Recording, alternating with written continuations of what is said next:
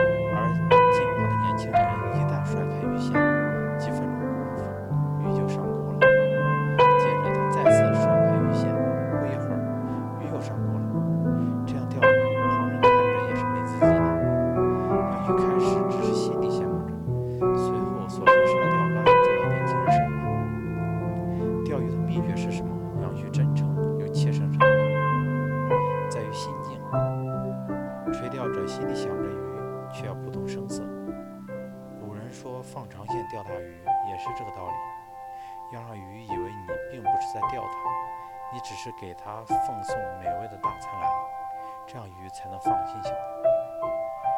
垂钓者才能心想事成。年轻人一副安然自得的样子，仿佛自言自语。他的话不紧不慢，却透露着，却透着自信，透着洞悉世事的智慧。这话，少年杨旭似懂非懂，但他似乎能咂出里面的深意。他继续问：“什么什么样的鱼最容易上钩？”青年并不马上回答，而是静默地凝视着水面，看着风在水面上划过去。他才开口：“最容易上钩的鱼，往往是最贪的鱼。他们不到更偏僻的地方找食物，不愿自食其力，因为贪，这些鱼丧失了判断力，丧失了抵御诱惑的能力，它们很容易成为别人案板上的鱼。”多年后，杨旭还时常记起青年的这番话。钓鱼看似简单的一件事，其实藏着某种人生的深意。尤其是在这个巧取豪夺、相互算计的世界上，每个人都是垂钓者，每个人又可能变成别人钓钩上的鱼。世间的事情巧得很，杨旭后来求学入仕，居然碰到了那个钓鱼的年轻人。不过那时，这个神秘的年轻人已不再有时间水边钓鱼，而做了一方大员，不再是过去那种俊逸的模样。他舔着肥大的肚子，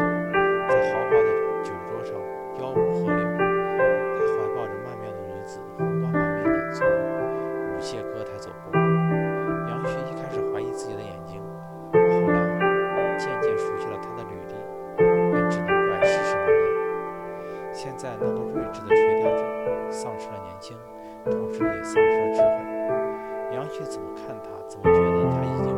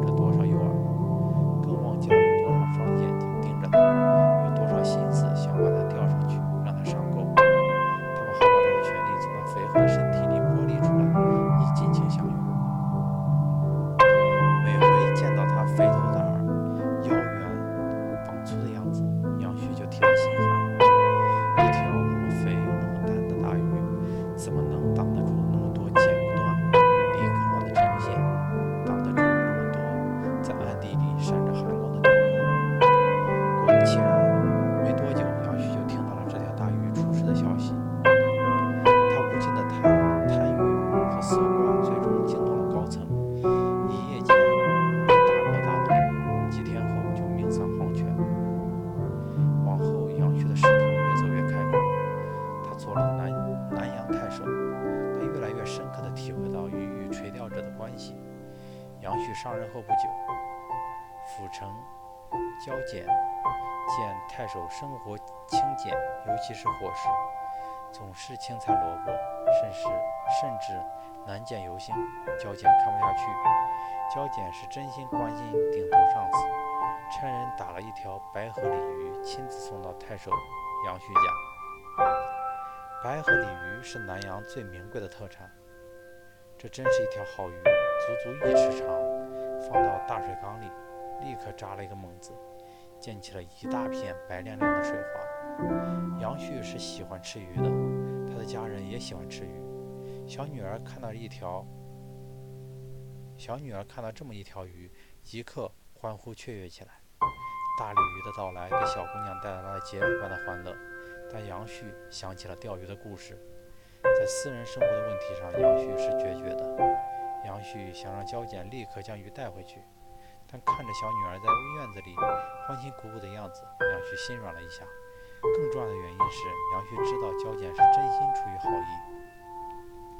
尽管家里几个月不见荤菜了，尽管小女儿在大水缸边看了好几天，杨旭还是决定不吃那条鱼。他再次记起少年时坐在江边垂钓，江边钓鱼时听他的话，垂钓者和鱼之间的角色总是从一念之差开始转变的。他他不想因为这样一个闪念而成为案板上的鱼。在家人的不解和不满中，杨旭将那条名贵的。